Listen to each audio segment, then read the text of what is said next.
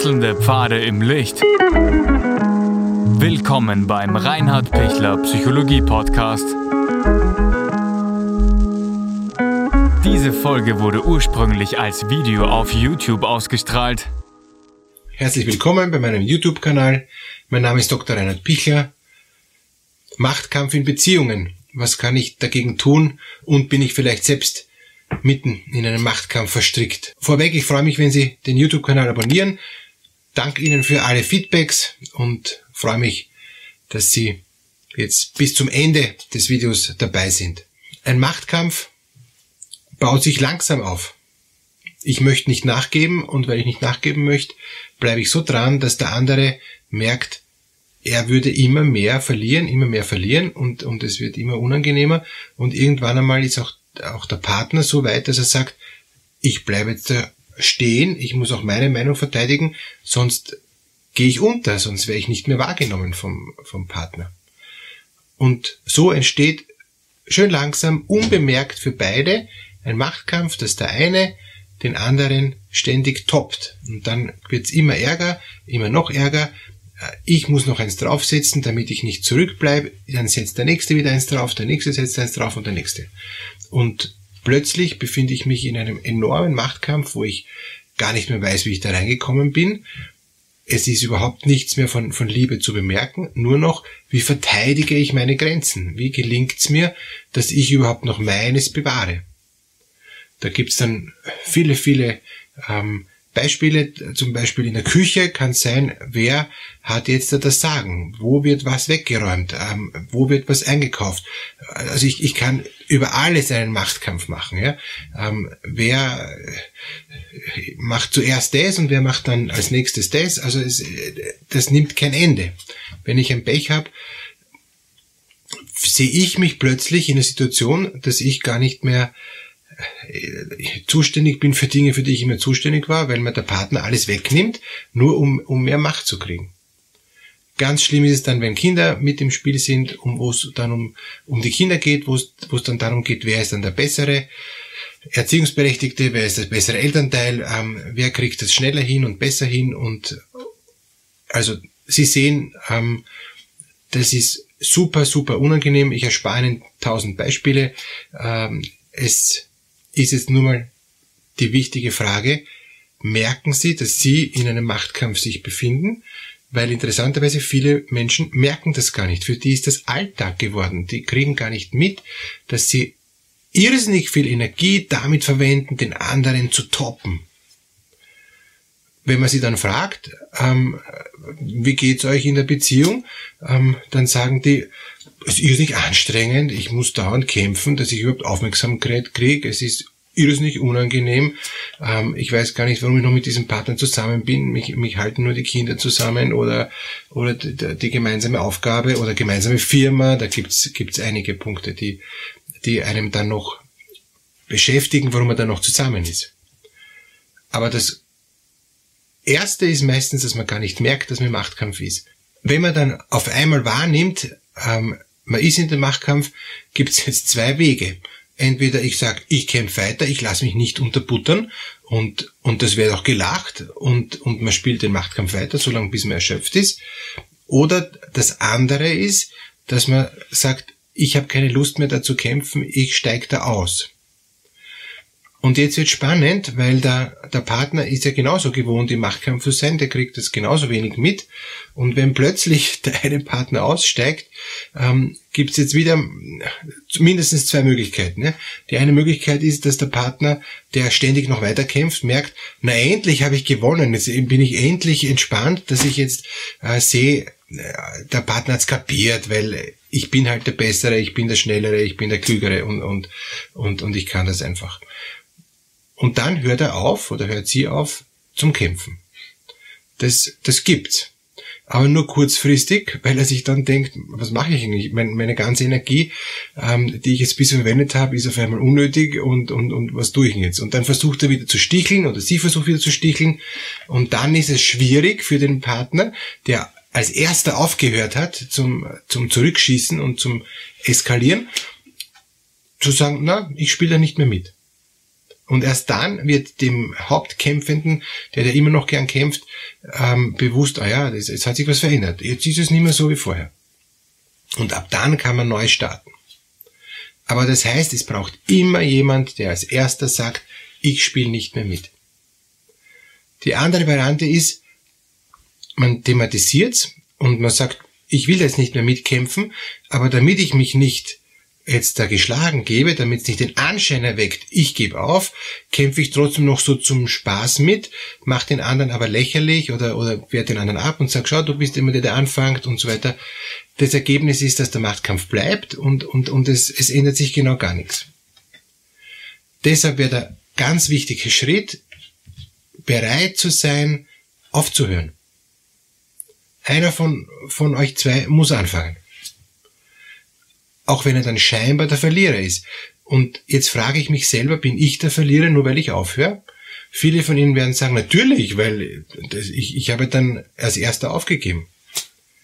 Ich würde sagen, nein, Sie sind der Gewinner, weil Sie als erster behirnt haben, dass das nichts bringt, für niemand. Es, sind, es gibt dann sowieso immer nur Verlierer in diesem Machtkampf. Die Liebe ist weg, es ist irrsinnig viel Zeit und Energie vergangen und, und am Schluss geht es um Lächerlichkeiten, worum man kämpft.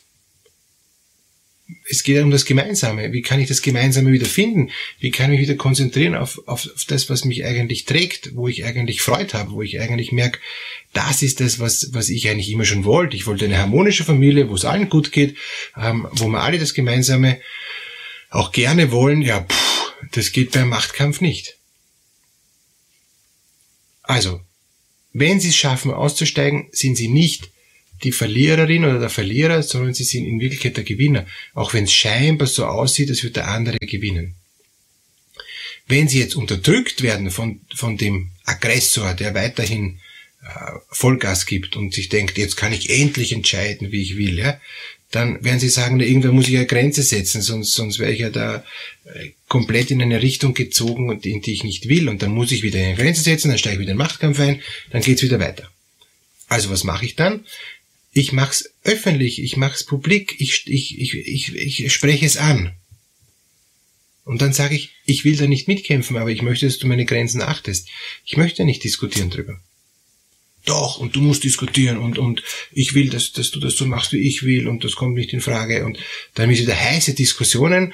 Ich habe jetzt gerade einen ähm, Klienten gehabt, der hat seine Frau in der Nacht aufgeweckt, um ihr noch zu sagen, und übrigens, was ich dir noch sagen wollte. Und die Frau sagt, bitte lass mich schlafen, ich kann nicht mehr. Nein, das musst du jetzt. Ja. Ähm, und sie hat dann gesagt, na, ich spiele da nicht mehr mit, ich, ich, ich gehe raus aus dem Zimmer und ich mache den Machtkampf nicht mit. Der ist er nachgerannt ins andere Zimmer und hat weitergeredet. Sie hat versucht, sich die Decke zuzuhalten. Furchtbare Zustände. Was kann ich da machen? Äh, wenn ich jetzt schon eh schon der Verlierer scheinbar bin, ähm, eh schon nicht mehr zurückkämpfe, eh schon mich zurückziehe und der andere rennt mir nach. Wie kann ich denn den stoppen? Zwei Dinge gibt's, um den Partner zu stoppen. Das eine ist zu sagen, bis hierher und nicht weiter, das ist die absolute Grenze. Ich sperre mich in das andere Zimmer ein oder du, du darfst nicht mir zu nahe kommen. Ja? Ich, ich will es nicht. Im schlimmsten Fall hole ich die Polizei, weil ich kämpfe nicht mehr, aber ich schütze mich. Ich muss mich schützen, weil es ist ein missbräuchliches System, diese ständige Eskalation.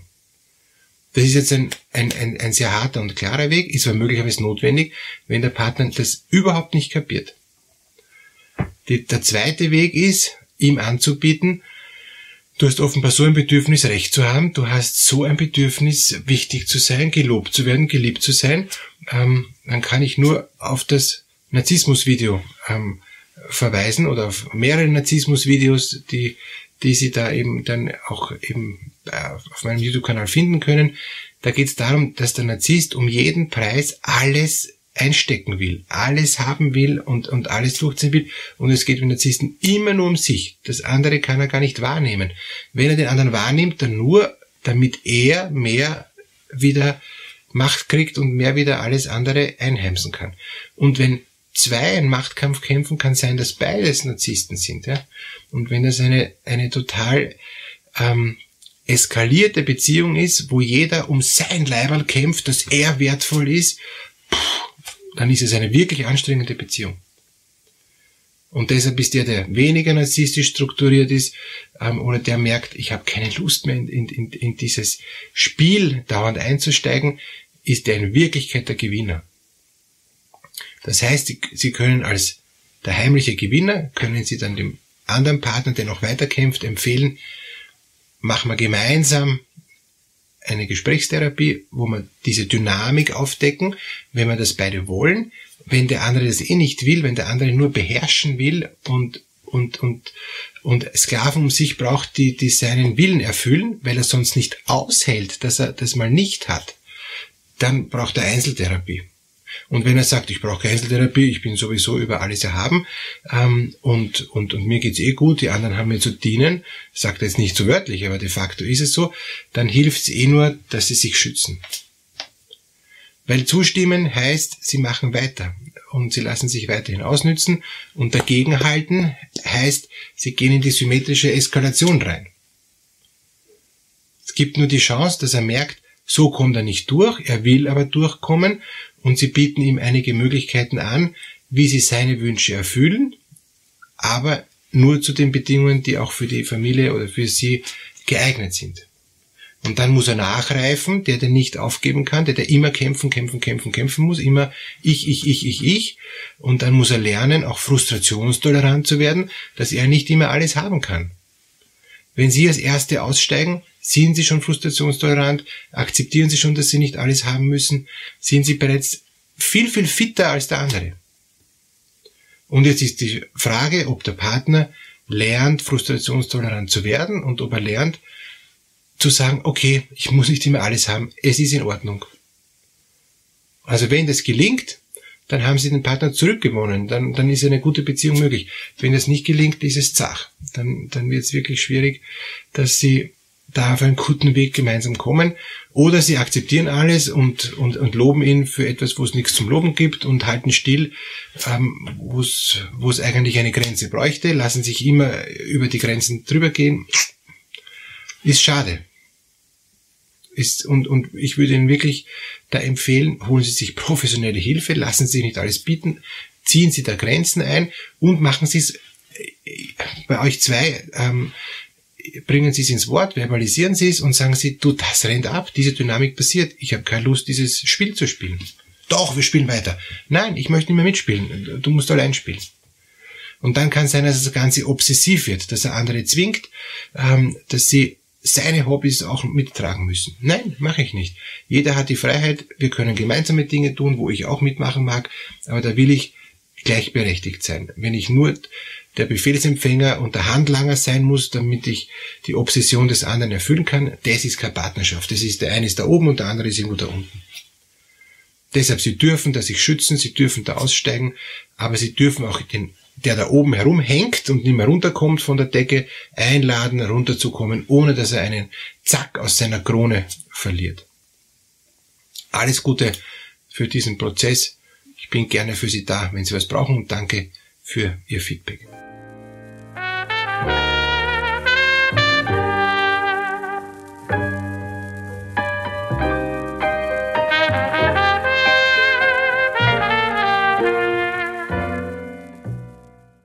Wenn Ihnen diese Podcast-Episode gefallen hat, geben Sie bitte eine positive Bewertung ab.